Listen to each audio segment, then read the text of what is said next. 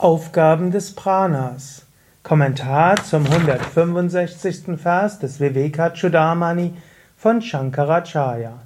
Shankara schreibt: Die Lebenskraft Prana, verbunden mit den fünf Handlungsorganen Karamindriya, bildet die Energiehülle, die Vitalhülle Pranamaya Kosha.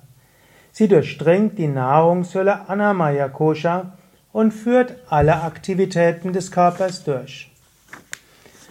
Shankara hat die letzten Verse viel gesprochen über den Körper, also Anamaya Kosha, Nahrungshülle. Aber die Nahrungshülle funktioniert nicht aus sich selbst heraus.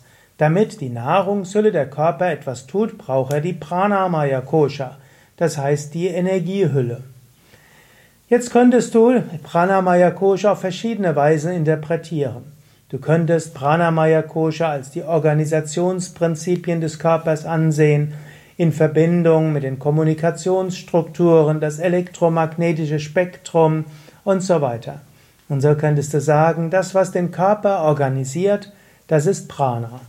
Oder du könntest Prana als feinstoffliche Energie ansehen, die durch den Körper hindurchwirkt und auch ohne den Körper existiert. Du könntest sagen, es gibt einen Astralkörper, bestehend aus Pranamaya Kosha, Manomaya Kosha, Vijnanamaya Kosha. Und dieser Astralkörper verlässt den physischen Körper im Moment des Todes. Und auch jede Nacht verlässt der Astralkörper teilweise den physischen Körper, bleibt noch verbunden mit der Nabel, also mit der astralen Nadelschnur, Nabelschnur der Silberkordel und kommt dann eben morgens beim Aufwachen wieder zurück. So könntest du es sehen und so, muss ich zugeben, sehe ich es. Aber du könntest es auch anders interpretieren. Jedenfalls nach der Yoga-Philosophie, wie es auch Shankara vertritt, ist der physische Körper letztlich nur physische Materie unbelebt. So ähnlich, wenn du physisch tot bist, was dann übrig bleibt, du bist mit deinem Astralkörper in der Astralwelt. Aber der physische Körper ist tot, hat kein Leben mehr, kein Prana mehr, zerfällt. Ohne Prana kann der Körper nichts machen. In diesem Sinn kann es auch helfen, dir bewusst zu sein, vieles, was du dem physischen Körper zuschreibst, ist nicht im physischen Körper, sondern ist in der Pranamaya Kosha. Wenn du denkst, du bist körperlich müde, vielleicht ist einfach nur dein Prana vorübergehend regenerationsbedürftig.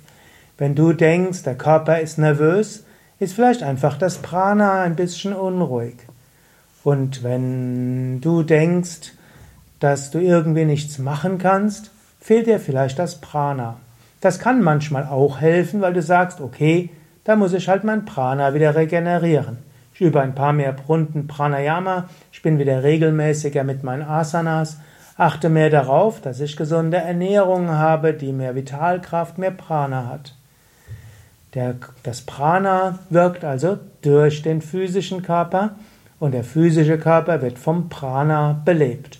Ohne Prana zerfällt der physische Körper relativ zügig. Wenn du das weißt, fällt es dir auch leichter, dich vom physischen Körper zu lösen. Und du hast auch weniger Angst vor dem physischen Tod. Oder auch wenn ein dir anvertrauter oder auch ein Verwandter stirbt. Ist nicht so tragisch. Er verlässt einfach nur den physischen Körper. Und Yogis sagen sogar, zu existieren ohne den physischen Körper ist viel schöner als zu existieren mit dem physischen Körper. Es ist so viel schöner ohne die Behinderungen des physischen Körpers. Das so ähnlich angenommen, du bist den ganzen Tag in einem kleinen Auto und kannst das Auto nicht verlassen. Es ist schöner, aus dem Auto rauszugehen. Und in diesem Sinne, das Leben nach dem Tod ist schöner als das Leben vor dem Tod. Das heißt nicht, dass du deshalb Suizid begehen solltest.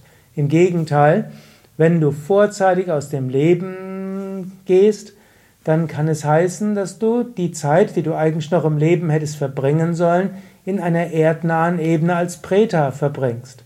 Das ist nicht unbedingt schön. Es ist also klüger, das Leben zu leben. Aber wenn ein nah Angehöriger von dir stirbt, eigentlich wäre es klug, freue dich für ihn oder sie. Insbesondere die meisten Menschen sind ja grundsätzlich gute Menschen. Wer nicht ganz Schlimmes getan hat, für den ist das Leben nach dem Tod schöner, wie eine Erlösung. Und wenn du noch sehr an ihm oder ihr hängst und euer Karma noch nicht zu Ende ist, kein Problem. Ihr werdet euch wiedersehen, entweder in der Astralwelt nach diesem, wenn du auch stirbst, oder ihr werdet euch wiedersehen im nächsten Leben, aber in unterschiedlicher Konstellation. Dein Partner in diesem Leben muss nicht dein Partner im nächsten Leben sein. Der kann auch deine Mutter sein, der kann dein Sohn sein, kann dein Chef sein oder auch dein Yogalehrer oder dein Yogaschüler. Wir inkarnieren uns in unterschiedlichen Konstellationen. In diesem Sinne, habe keine Angst vor dem Tod und bedauere auch den Tod anderer nicht, sondern sei dir bewusst, die Seele ist unsterblich. Du bist unsterblich.